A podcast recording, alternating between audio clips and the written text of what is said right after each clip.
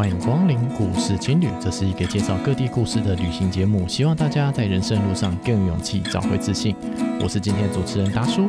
如果喜欢我们的节目，欢迎在 Apple Podcast 上面给我们五星留言，同时别忘了多订阅、多关注、多分享、多赞助，让更多人知道这个节目。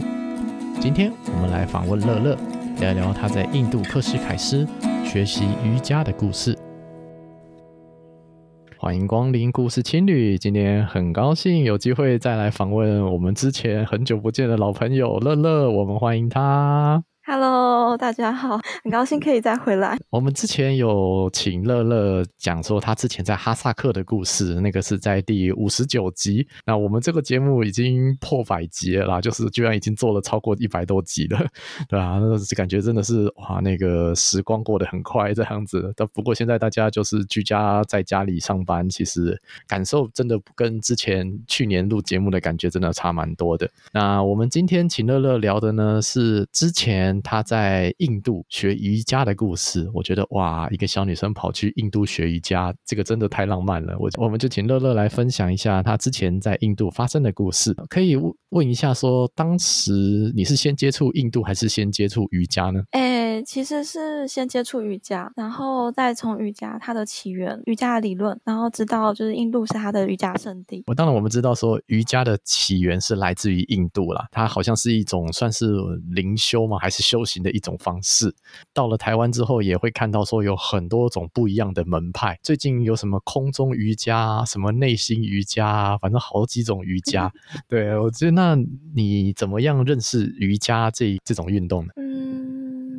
我印象中就是我，因为我我平常不太会坐在椅子上，就是我都会用一个瑜伽垫，然后就是会 一边做瑜伽，然后一边用电脑。对，然后这个习惯好像已经维持了快要十年吧。那当初的契机好像只是因为看到瑜伽垫在特价，所以就 买了。后来是去美国的时候，因为美国的呃美国那个我住的地方有瑜伽室，就是很适合做瑜伽。然后再加上就是就是我们的朋友啊，都比较就是都会揪团，然后大家可能就是写写扣写累了，就会去一起玩个瑜伽这样子。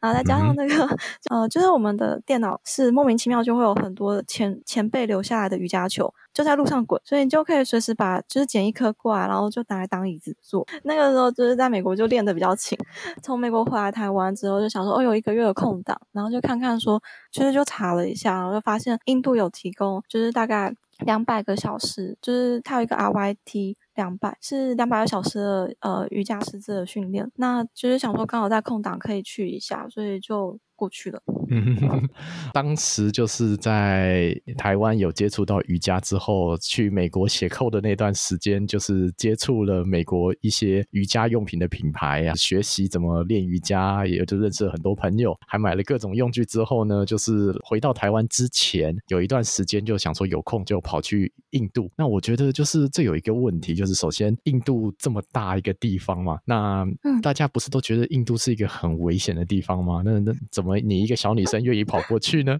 哦，就是确定要去印度的时候，我朋友就叫我把，就是没关系，你就去，你把遗书的名字改成我的就好，对啊。然后，然后其他人都很就是蛮担心的，但是因为嗯、呃，就是我有认识朋友，她也是女生，然后就是一个小女生，她呃比我大一点点啊，然后她是自己去印度。当背包客，然后当了半年。他，我觉得他真的很厉害，因为他他本身是韩国人，然后就是也是人生地不熟，然后语言也是，但是就是在那边当背包客，然后还还在睡火车这样子。嗯，然后对，然后他就一直跟我说，印度不危险，就是只要你做好安全意识就好。就是我自己还是很会很怕，所以我去的城市叫做瑞士卡斯，它是嗯印度的，就是它是瑜伽之都。整个城市是禁酒跟禁肉，所以他们其实很多人就是从那个城市出生长大是没有碰过酒跟没有碰过肉的。他这个城市它跟呃新德里不一样，它就是很大部分都是西方人，因为。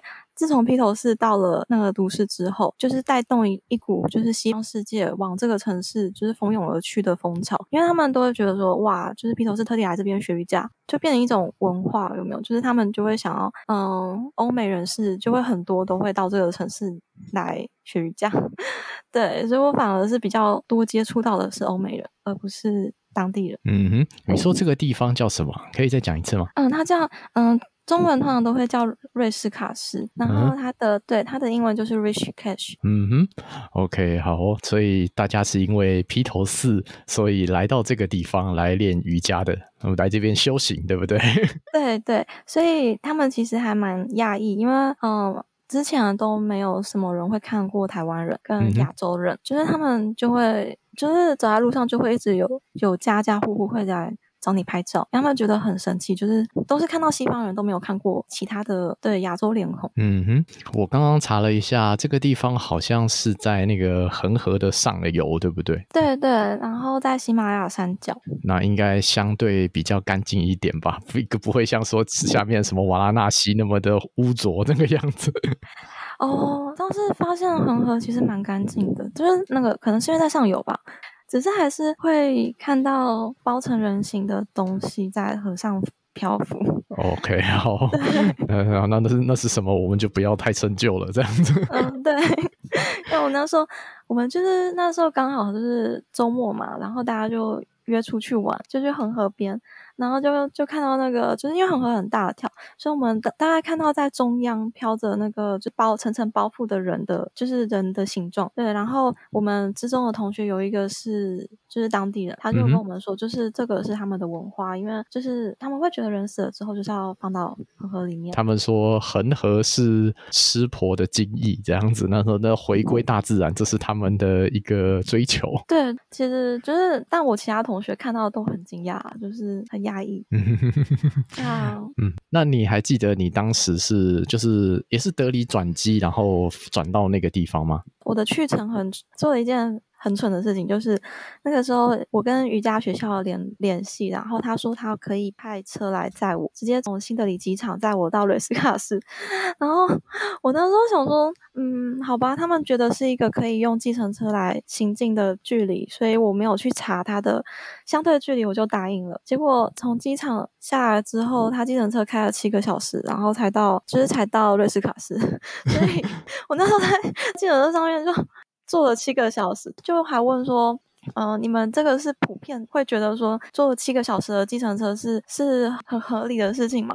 对，然后他们。就是那个司机就说：“对啊，他们觉得这个还蛮正常的，是我自己眼界太小，然后没有想过这样。然后因为七个小时的车程实在是太久了，所以我后来就回程，我就是跟同学一起，然后搭飞机从从印度境内转机，然后回到那个新德里。那个计程车费你还记得多少钱吗？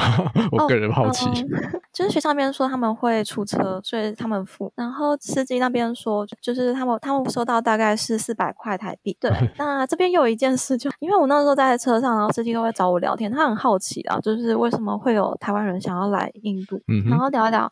就是可以的话，他可不可以就是加我的脸书，然后就是然后如果我在当地有任何需要的状况，他这是当地人，就是可以问他。结果后来就是大概快要到结束课程的时候，他突然传讯息问我说：“嗯，我是不是就是我是不是投诉他？因为他的计程车的老板跟他说，因为我投诉他，所以计程车的老板要把所有的钱都没收掉。嗯”对，然后我那时候就。就是就跟他说，就是我完全没有投诉他或是任何事情，然后他就觉得很很奇怪，就罗生门，所以他就去找老板对质，结果对质出来就是他有放录音档给我，就是老板有就是不小心承认说，就是我没有跟他投诉，然后是是他想说这样子就可以不需要再付给司机这样，对，然后我那时候觉得哇，我真的是要要不是因为就是我们有就是有互相加联络方式的话，他联络不到我，然后他就会就是误会说我这边因为投诉他。然后，所以他就拿不到那一趟七个小时的车钱。对啊，我也没想过会有这种事情发生。或许四百块对台湾人来说真的是一笔小钱呐、啊，但是在那边人这四百块对他们来说也蛮大的。那我觉得，反正他们就是不只会骗观光客，就是他们甚至连自己人都会骗。对啊，我就想哇，要不是我刚刚互相就是有联系方式的话，我搞不好。哪一天回印度，然后就走在路上会被他揍，有没有？好了，没有没有。我们其实印度是毕竟是有宗教的国家啦。我其实呃，我们都是有去过印度的人。平心而论，我个人觉得啦，印度不至于到很危险。就是你觉得跟美国，我们不要讲戏谷，一些比较边境的一些城市，他们甚至是拿枪出来抢你的。那么在印度不会有这个问题，他们顶多就是骗你啊，对不对？对。哦，呃，对，还有偷钱的部分，不知道你有没有遇遇过，就是被偷？有吗？我是没有被偷啦。怎么？你是怎么发生什么事情？我们是在学校里面被偷的。OK，对，因为那个时候是呃，我是第一个先抵达，然后接下来有几个学同学陆陆续续到，然后后来就是有一个学有一个学生就突然说他他放在那个，因为他们嗯、呃、一个房间里面会配一个有上锁的像呃的抽屉，所以我们大家都会把它当成保险箱。那离开的时候就会把它上锁，然后带着钥匙随身携带这样。嗯、呃，那同学就说，嗯、呃，他他有一天检查，然后发现他那个上锁的里面的钱不见了。我们就纷纷回自己房间检查，结果发现我我们自己每个人，包括我，我们的钱都少了一大半。然后就跟学校反映，然后学校就说，嗯、呃，一定是你们的。来的同学，其中有人是偷了这些钱，对，然后我们就，就我们没办法对这个解释满意，因为这个是东西是要上锁的，就是你要先进入到我们每个人的房门，然后再开了那个上锁的。柜子的锁，而且是每一间都这样子。那柜子的锁是他们的锁还是自己的锁？他们的锁。哦，好吧，那那那算了，那不可靠。对，所以最后就还是一样罗生门，因为他们就说要就是要反映，就是会跟老板就是反映，但是最后就是说，哦，调查之后，嗯，也不了了之。然后有个同学他们他就很生气，说要报警。然后学校那边就是说，就是也有有帮有帮我们跟警察联系，然后警察是说这个东西就是追不回来，叫我放弃吧，这样。嗯，这个在印度感觉不意外啊。不过最起码就是只有钱不见嘛，那些重要的证件、那些护照什么都还在吧？对对，我们都觉得幸好，因为我们护我护照也都是放在一起，然后他就只有动钱，没有动到动到护照，就觉得还好。OK，啊，动到护照那真的是没完没了了，嗯、这样子。对，然后我我们有另外一个朋友啦，然后之前我在智利碰到的一个国中同学，这个在地球另外一边碰到一个国中同学，超神奇。然后后来他自己跑去墨西哥玩，然后结果呢，就是他回来的时候呢，就是那个整个青年旅社的锁被敲开来，所以呢，整个就是整个大包包。整整个包包被干走，里面什么护照、笔电、相机、钱全部都不见了，全身上下只剩一台手机，就这样子。那对，那真的是超级崩溃这样子，对啊。后来就是他到网络上群组上面求救，就说有没有人在墨西哥城。然后我那个时候是墨西哥的白天，但是是台湾的晚上。然后我就想了一想，我就密了一个还在墨西哥城的朋友，然后赶快去救他这样子。后来，后来，然后因为刚好他们其实很近，所以就赶快去处理。这样子，然后看到一个那个国中同学，他也不会讲西班牙文，就差点崩溃掉。那要要不是有朋友去帮他，我觉得他真的会挂掉。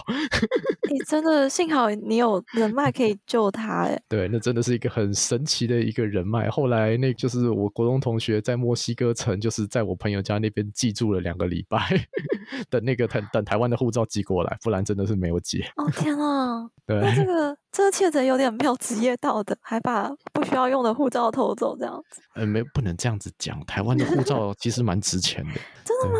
可以拿来用吗？我们我们好，某一个某个政府官员他讲说，台湾的护照在黑市上面可以卖五万美金。五万美金哎。五万美金，我听我听到之后有一个很邪恶的想法，后来我就没有了。我也有一个很邪恶的想法。好，那我们细节就不要讨论了。Okay? okay, 好。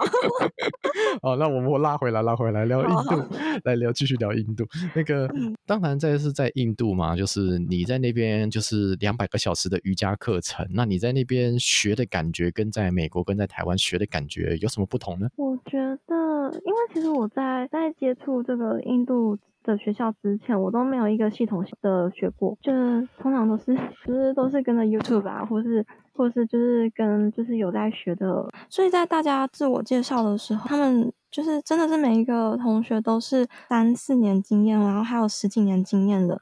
那我就很紧张，然后就在自我介绍，我就跟他说，我就是我其实没有什么瑜伽的经验。然后对，然后就是很就是在麻烦大家多多指教这样子。那比较特别的是，嗯，我虽然在台湾有去试听过瑜伽的那种。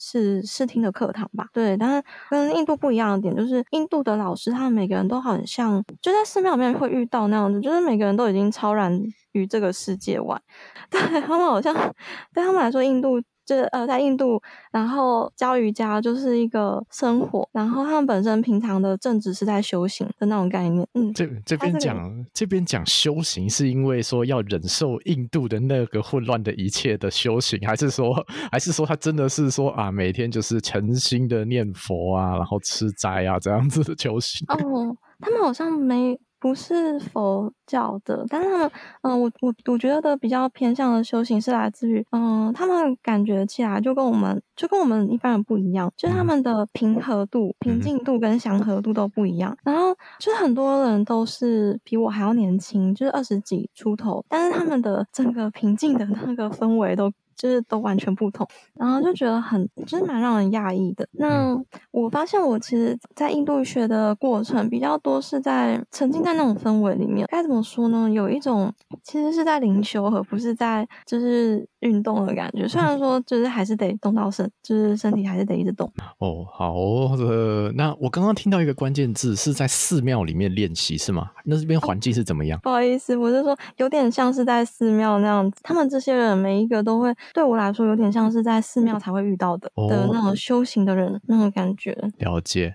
嗯，我因为我的目的性很明确，就是我到印度其实是学瑜伽，嗯、我没有什么就是去。别的地方或者别的城镇玩，嗯，那我去当地，我其实去当地人家，也就只有就是到朋友家去探，就是参观这样子。嗯哼，那因为他们就是，嗯，对他们来说，他们其实没有厕所跟没有门是很常见的一个情况，嗯，因为。没有厕所是因为宗教的关系，然后没有门是因为他们是说，就是这就是他们的惯例了。但是，嗯、但是其实，在都市跟在乡村是不一样，就是都市其实是还是会有门，尤其是呃，已经比较被西，就是比较多，就是因为西方人来，所以观光化的都市。嗯、但是如果是像是乡村的话，像嗯、呃，我就是我当地人朋友他们的家就是没有门，然后就是也没有厕所。嗯哼，那如果没有厕所的话，他们怎么如厕啊？他们是到田里面，就是哦、呃，会到户外。OK，好，我了解，那就是要回归大自然的意思嘛，对不对？对 对对，但是很神奇的是，你到你从你从乡村回到都市，那都市又是又是很很西式化的，里面就有厕所，然后也有门，嗯哼，就是。他们会调整，对这个嘛，不同地区啦。之前我们也有讲这句话，就是印度不是一个国家，它是一个世界。哦，对，那每个地方都不一样。欸、对对，差很多诶，真的真的，对啊，真的很不一样。对啊，那你一个小女生在印度待那一个月，你自己觉得有没有什么比较不方便的地方呢？还是都还好？其实我我遇到的状况反而。反而没有我在其他地方遇到的状况来的让人猝不及防。嗯哼，就像是我那时候在巴塞罗那的机场，是第一次在第一次听见机场广播说要小心自己的行李，不然会被偷走的，就是就是公开的广播这样子讲。但是在我们后来就是回程的时候，嗯、呃，跟同学一起回新德里，然后又在那边待了一阵子，然后再再回台湾，就会觉得其实每个就是当地人有点淳朴哎。嗯哼。啊、尤其是之后，就 是好啊，我对土耳其有点偏见，但是就是之后去土耳其的时候会特别的明显，就是今天就是男生都会主动来找你讲话，但是嗯，印度的男生来找你讲话是对你很好奇，因为外国人，然后然后很想要知道你怎么会来这边，然后会很就是会是这样的热情，嗯，但是但是土耳其男生他们很多很多都是呃，就是很热情的想要知道从你身上可以获得多少油水，然后、嗯、对，当然这是以偏概全，因为我相信就是印度跟土耳其。就是还是会有不同不同的人，只是刚好我遇到的是这样子，嗯、所以比较特别的有有感觉。嗯，那我了解这样子。对，所以其实安全性的部分，我反而觉得在印度是，嗯，你只要就是很多人其实他对你的热情是来自于没有看过你，而不是说哦你身上一定有钱，或者是就是哦你你是女生的的那种感觉。嗯哼，了解。对，其实对啊，就是在印度嘛，每个人的经验不一样啊。然后我自己的话，嗯，可能我因为我是男生吧，所以我在印度的经验。好像都不太好，都是人家用那种，就是觉得我有多少油可以卡这种感觉。对啊，那个小我去人家清真寺那边，那个是那个阿格拉第二大清真寺，非常大、非常知名的一个景点。然后在那边就有那个小乞丐跑过来嘛，那个小男孩一群，然后跑过来 money money money，我就不理他们。结果他对我丢垃圾，我就啊啊啊，不不理不理他，我觉得他就。直接离开，我就觉得没事就算了，因为世界上到处都有乞丐。但对我丢垃圾，我觉得这个真的是突破我对 乞丐的理解了。哎，真的哎，哇，对，这个每个人状况不一样啦。不过我觉得那就是后来也想一想，其实那就是一个回忆啦。天哪，你真的还可以释怀，也很厉害。哦，对，还好啦。我我比较没有遇到那种状况，可能一一方面是因为我比较不会，就是比较没有去到观光景点，嗯，然后对，因为嗯、呃，我们就是我们在开车就是行车的路上。也是会遇到很多嗯小孩子来伸手要钱，嗯哼，对对啊，其实很多嗯这种东西就不可控嘛，只能这么说。对啊，对，对，然后哦，像是哦，我们后来就是跟朋友一起回到新德里的时候，有就是有比较穿着上有比较破烂一点，不知道这跟那个有没有关系，就是比较没有遇到。嗯，就我像我，我就不用装穷，我本来就很穷。就是，哎、欸，对了，你有在印度有穿纱丽吗？你有体验过？有，有，有，蛮好玩的。嗯，那个时候就是也是当地的当地的朋友带我去的，因为因为其实我们我们本身嗯。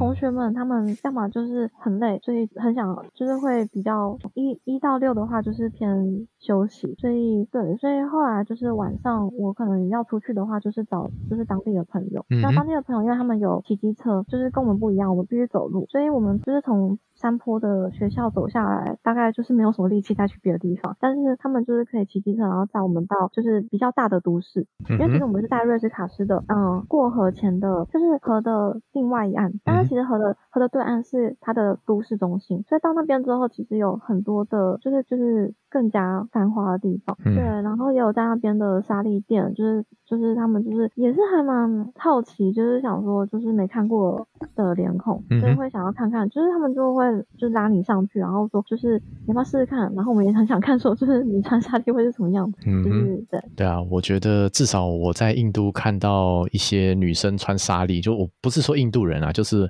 呃，华人或者是欧洲人，我都有看过。其实我觉得，呃，沙粒就是其实都蛮，真的是蛮漂亮的。真的，真的，真的。你有买一套回家吗？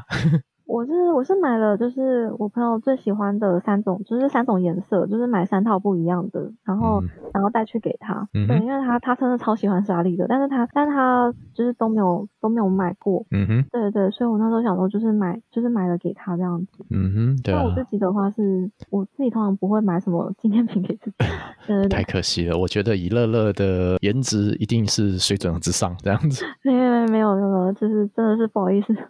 好，没有没有没有。在那除了上课之外，就是应该还是有娱乐嘛，对不对？那就是跟那些我们讲说欧美人在那边练完瑜伽之后，就是晚上能够做些什么事情吗？放假可以做，看放假可以做些什么事情吗？一开始大家刚到的时候就是很开心，然后我们大概前一个第一个礼拜，我们下课，因为我们早上是五点半起床，然后就是接下来练习一路练到晚上七点，然后呃一开始一个礼拜大家七点之后都会想说趁天还没有完全暗，然后一起出去。逛一逛，然后玩一玩。但是第二个礼拜开始，大家就是嗯、七点下课，然后赶快吃完饭，赶快回去睡觉，实在太累了。对啊，从早上嘛，就是五点半起来，然后一路练到练到晚上七点，就是所以那时候就是其实大家开始会有一点嗯处于一种嗯情绪上比较紧绷的状态。然后那时候就是刚好，因为我那时候那段期间我刚好要准备一个考试，所以就是要上课跟考试，所以我那时候是。嗯，晚上呃，大家在睡觉的时候，我会先睡三个小时，然后再起来，然后继续就是继续念书跟准备考试到就是五点半这样子。就是在就是有一天是念到大概就是三四点的时候，因为我的我房间的灯都就是都是开着嘛，然后我就会就是就想说怎么有阴影，然后就回头看，我就看到那个就是。窗户上面有一个人影这样子，对啊，因为我那时候是以为本来以为是同学经过，因为我窗户外面是走廊，对，可是后来就是他盯着我看了一下，我发现是呃本地人的，然后我不认识的样貌，也不是学校的呃职员或是教师，所以就那时候就有点吓到，所以就是想要等他离开这样，因为因为学校是开有点半开放，就是嗯他没有一个外墙，所以其实你要进来是就是也是可以进得来啊，那他可能就是。想说，为什么半夜就是三更半夜，可能这边还是亮的，所以想说过来关心一下。对，然后我那时候就是有跟嗯有跟同学讲，因为就是跟他们说，就是有类似这样的情况，因为第二个礼拜开始，大家的情绪都很紧绷，然后就再加上偷钱啊，然后的事情，然后因为每天的温度大概气温大概都是三十四度左右，就是大家又很热，房房间里面大。大部分都是呃一个小小的那个呃天天花板的那种吊扇，所以嗯、呃，我们就是有放一桶，就有自己装水，然后放在房间里面，但是其实温度还是还是在三十度以上。那所以就是有就是开始就是有人会情绪会不稳，然后会吵架，或是会自发性的崩溃这样子，或是会可能练一练就是会突然冲出教室啊这样。对，然后那时候就是还蛮需要就是彼此可以互相体谅或是解决冲突的。那我觉得很庆幸的是，就是那些老师他们提供的那种平静的氛围，想连带影响到我们。然后我发现的是，我们每个同学他们是很直接，如果说有什么样的就是不满或是状况，会会直接反应。但是反应完之后，他们其实也不会说。我跟我对你这个人，我就是有意见。就是他们吵完之后，然后就是他再回到教室，就是他们又会默默的开始，就是帮他让出一个空间，然后就是拿嗯、呃、垫子给他，就是或者说像是可能因为自己的原因，所以。来这边学瑜伽的同学，他们就会跟我们讲说，他是遇到了什么样的人生状况，所以才会才会想要来这边。那就是讲完之后，其实大家都会可能共同分担。我发现就是跟其他地方上课是不一样的状况，就是你今天跟这群人，你变成说被迫一天大概就是至少十几个小时都会在一起，但是他又给你一种就是嗯平静，然后宁就是祥和的氛围。所以其实我学到比较像是要怎么样，就是那。内化它，讲起来有点玄，但是比较像是一种心心灵层面上面的改变。嗯哼，就是我觉得应该是说，印度是一个很容易给自己一段时间的地方，因为我觉得印度就是世界就这么混乱了，印度外面就是这么混乱了。那大家就是因为某一种契机，因为某一些自己的理由，愿意聚聚在一起，然后每天都会相处十几个小时。那其实就是很容易，就是放下所有的隔阂，在这边讨论一下自己，讨论一下。别人，然后甚至透过别人来反思一下自己心灵上的成长吧，就给自己一段时间。我觉得其实确实对有在印度待过人来说，这种体悟会蛮特别的。嗯，对啊，对啊。那还记得说当时老师所创造那个环境，它大概是什么样子吗？其实有点好笑哎，就是早在第一堂第一堂课，然后老师来自我介绍的时候，然后我们下课的时候就在讨论说，这老师就是他是不是早就已经求道成功？对，就是他感觉完全不像是这个成，就是世俗应该要出现的人。然后对，然后很。然后又重点又在于他很年轻，就像小孩子一样，嗯、所以对啊，那个反差感就是让人觉得很好笑，就是不像我们这么世俗，对不对？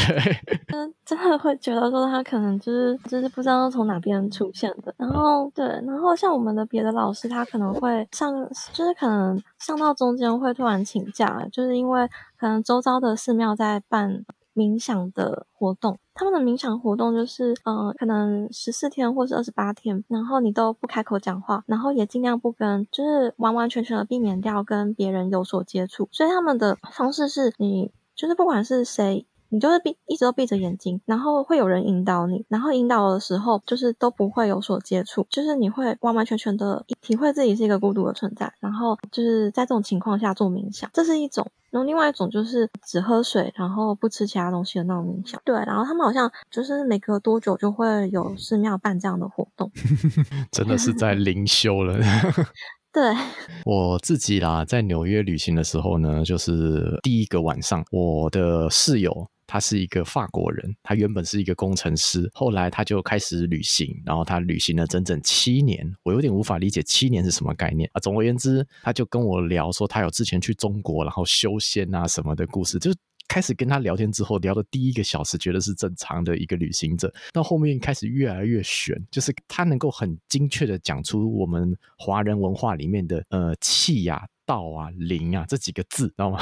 就是他用英文讲这几个字，他说：“哦，你气这个字，你懂之类的。”我说：“哦，好。哦” 其实我不一定懂，但是我觉得他讲的气，我觉得可以大概理解吧。哇哦，那个就境界比较高一点，我想就是类似这种感觉吧。对啊，每次听到就是外国人都就是有在认真的学这些，都会觉得哇，那我身为一个发源地的真的华人，怎么都没有学呢？对，真的是愧对我的，愧对我的文化。对 对，不过还好啦。然后重点是第二天，就是我自己就是起来，第二天他就不见了，然后那个床就铺好，然后就就消失掉了。那个人怎么不见了？就怎么回事？好悬哦！真的真的，那是我自己在纽约一个很有趣的一个经验。对对啊，等一下，你确定那个你遇到的那个真的是？其他人有看过、哦、看到吗？哦，呃，那个时候就是我跟他在整个房间里面，至于是什么样的细节，我就不知道了。好 哦，再 再聊下去，可能就是 Marvel 版的事情了。对，我们不知道这样子。对，哎，他说实在，他长得有点像奇异博士那个。哦，呃，对，有点像那个风格。好吧，没关系，Anyway，好，然后就总而言之，呃，再来你在印度在那边就是练瑜伽嘛，然后越练到后面有没有自己觉得有一些变化呢？变化哦，身体的变化还蛮明显的。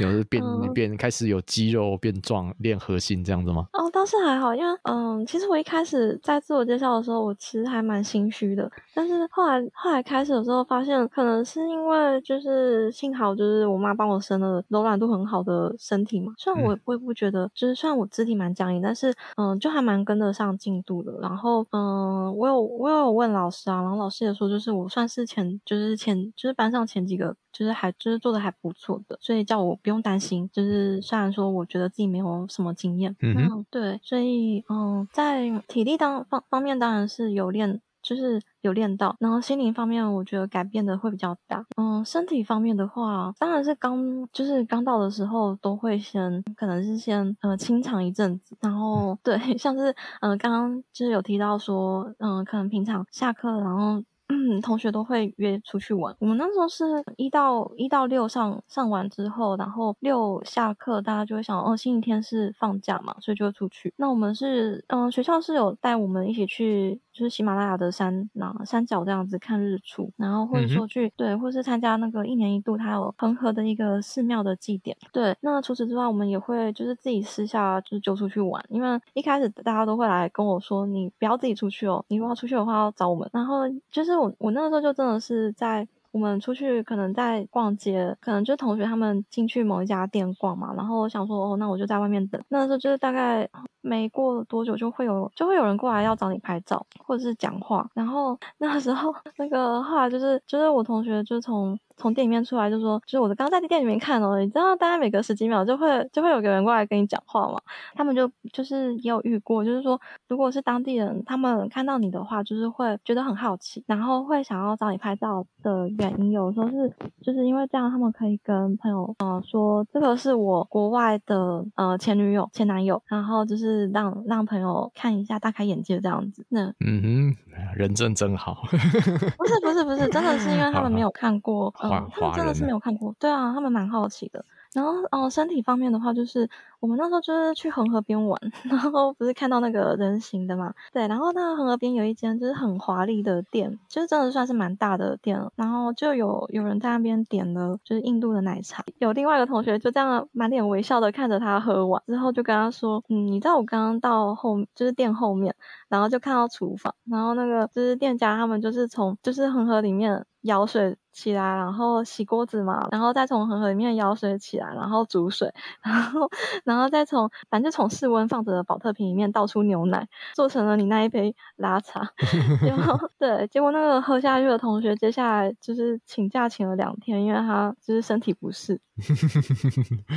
就恒河啊，这个不要随意挑战。对，但不知道会不会有很多抗体或是就是抗原这样。我、哦、那个，我觉得印度人可能有啦，那我们一般人应该是。没有，对，哎，那你你路上会遇到，就是可能家家庭为单位来找你拍照的吗？嗯，有我碰过，那也有学校为单位的一个班这样子跑过来的，对。然后我还碰过一个，但是有些人真的是，当然你那个地方可能相对富裕一点啊，有些地方甚至是说太穷了，他们不知道手机可以拍照，也是有这种地方的，对。嗯、然后我去的那个地方叫勒克瑙，然后他跟我说，然后在那边的时候就是那个，我就 take 呃，you might take a photo of me 这样子，就帮我照张相。结果呢，我不知道是我英文不好还是他英文不好啊，总而言之就是呃。这位先生把他全家人叫过来，站成一排，让我拍了一张照片。我不是说帮我照一张，不是说这个意思。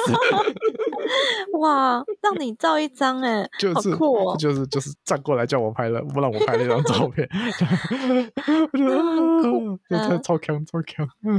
那你会觉得，就是可能一个班来找你拍照是？就是是因为嗯、呃，看到外国人就是会产生兴趣吗？还是嗯，就纯粹没看过吧。就是在他们心中都觉得外国人就是都蛮特别的，就是有一种崇拜的感觉。我个人这么觉得，就是。哦对啊，就跟几年前就是台北外国人也不多的时候，那个时候大家就会对外国人有一种莫名的好奇嘛，就类似这种感觉。对，嗯嗯嗯，真的，因为就是我是经过同学解说之后，就知道为什么可能一个男生会想要跟你单独合照，嗯、但是还还是没办法理解为什么会有家庭为单位的，就是要来找你一起拍照这样子。嗯，好奇吧，好玩吧，这种事情我觉得都我对我来说都没差。对啊，对啊，我觉得有点像是我们会看到路上流浪的牛就会拍照那种感觉。对啊，他们可能会觉得这有什么好拍的，但是我们就会一直拍。对，没有错。那你在印度那段这待了这一个月，还有没有发生什么印象深刻的事情呢？呃，流浪牛算是一个，然后流浪牛被流浪狗围攻也算是一个，然后 还有流浪婴儿也算是一个。对，这这什么流浪婴儿什么东西？哎，对啊，就是你。你在会遇到吧？就是路上会有那个被弃养的婴儿在爬爬，对，在在地上爬。啊、嗯，好，好，这个我没有碰过，不过这听起来感觉蛮悲哀的。对，但他们我后来查了一下，好像其实印度就是有非常大量的弃婴，就是对我们看到的时候，其实。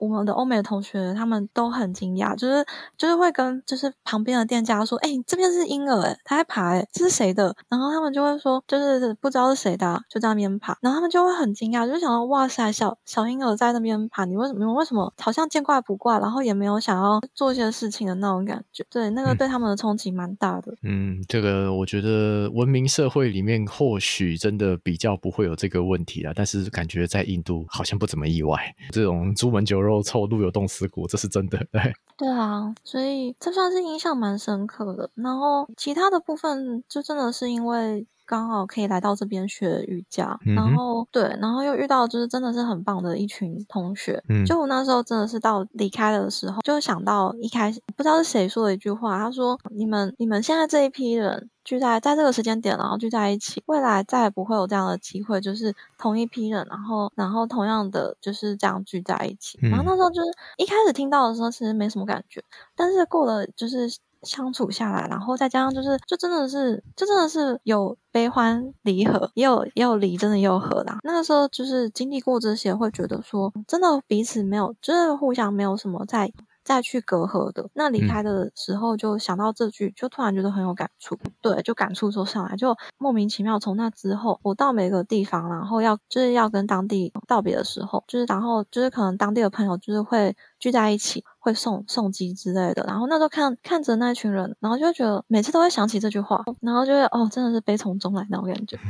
对啊，这是对心灵上的印象了。嗯，其实就是我觉得或许就跟我们以前就是跑营队啊，在学校里面跟朋友相处一样类似的感觉。同样的组合，这辈子不会有第二次啊。然后能够见面都是缘分，那能够再见面，那真的是不容易啊，对不对？对啊。嗯，那时候我们就是大家离开的时候，还在说以后。我们要去那个缅甸练那个 RYT 舞，或者是去菲律宾，对啊，然后就是就还说就是要约好一起去，对啊，但是就疫情嘛，所以其实大家现在也都就是。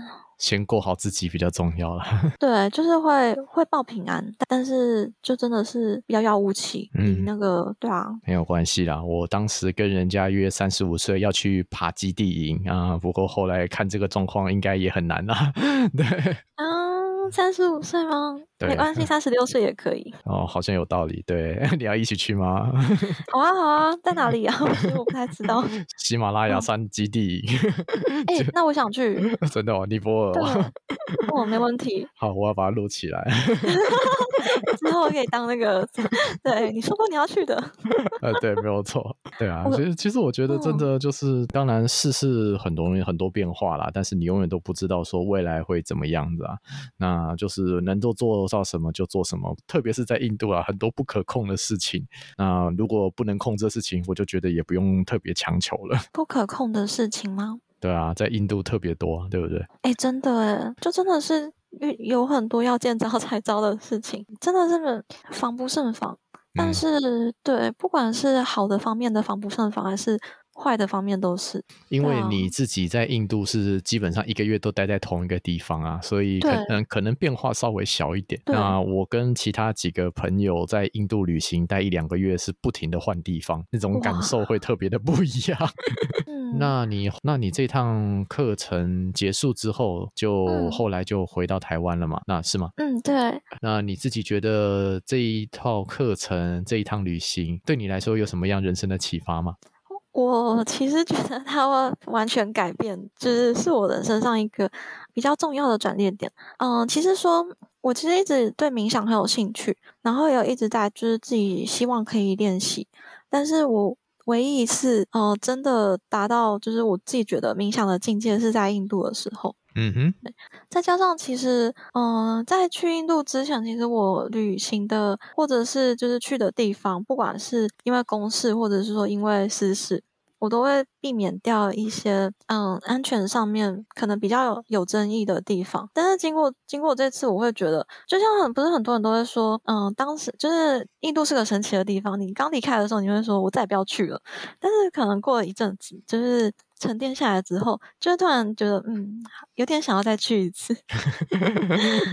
对，有点有点这种感觉，就是大家会对印度，就是从那种不可控的状态，就是充满了各种的抱怨。但是到后面发现，这些抱怨的点就变成回忆的点了。哎、欸，真的，对啊。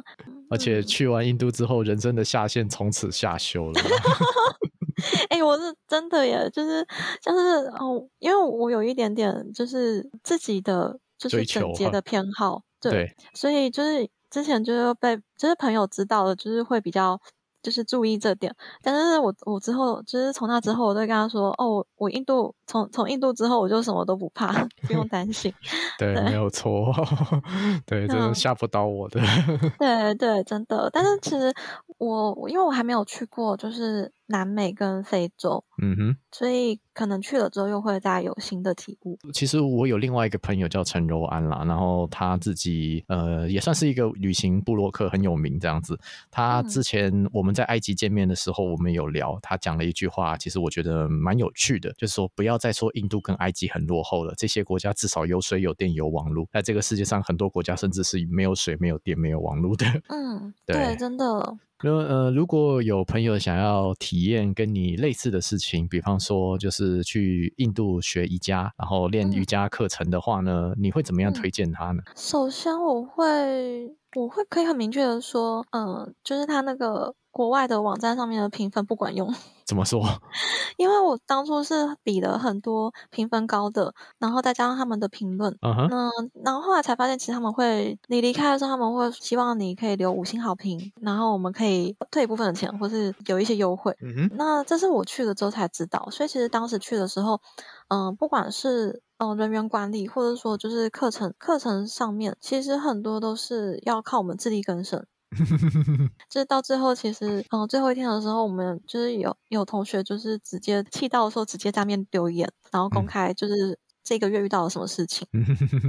我那个时候其实就是回来之后，也是呃有个朋友他是法国人，然后就是他那时候遇到一些状况，所以也是想要去瑜伽灵修这样子。我那时候其实好像就跟他说，嗯、呃，印度我很推荐，我觉得很棒。然后我在那边遇到很多很棒的人，然后那个就是整个。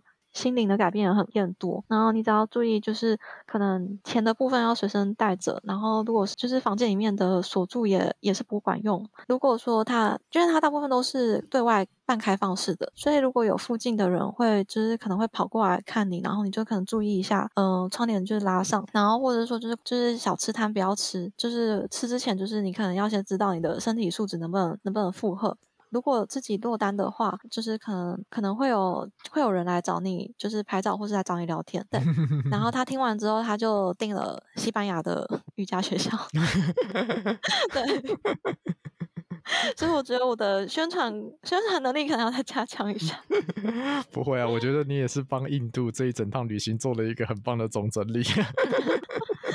因为其实我们的嗯、老师他们是到最后跟我们说，他们想要自己开一间学校，因为管理层实在抽太大。对，他们是已经是 master，就是 yoga master 的等级，但是他们一堂课教我们嗯、呃、十几个人，这样子也才他那时候跟我说的是，我不知道我有没有听清楚，但他说他是月薪是四百块，然后就是上一堂课，所以他必须要去各个学校再去兼很多课才可以。然后他就说是希望可以自己盖一间学校，教师自己就是管理职，所以就是比较不会有嗯、呃、上中下游厂商这样子抽利抽利润的方式。这个就是商业的问题。啦，我觉得 这个反正随着时间变化，总会解决的啦。这个不并不是我们这种观光客可以处理的问题。真的，对啊，我们就是到了印度，就是享受当下。然后，如果真的是熬不过去的话，就是其实台湾也是很棒的。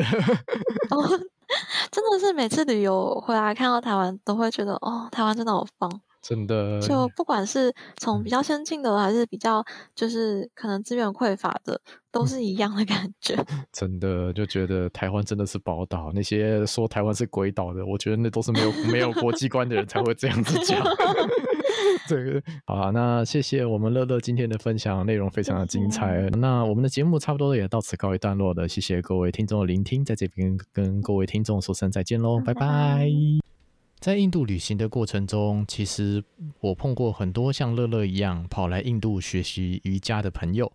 这些人对于印度的瑜伽有一种特别的期待，但透过乐乐的介绍，其实瑜伽本身并不是最重要的事情，反而是体验当下的环境，接触当时碰到的朋友，得到了很多回忆。这个才是来到印度旅行最大的礼物。尽管现在疫情的状况非常的严峻。但我相信总会有过去的一天。如果未来大家有兴趣去挑战一下印度的话呢，希望今天的故事能够为大家带来一点勇气。如果喜欢我们的节目，欢迎来到我们的 Instagram Story in the Hostel 故事青旅，来听听更多旅行者的故事。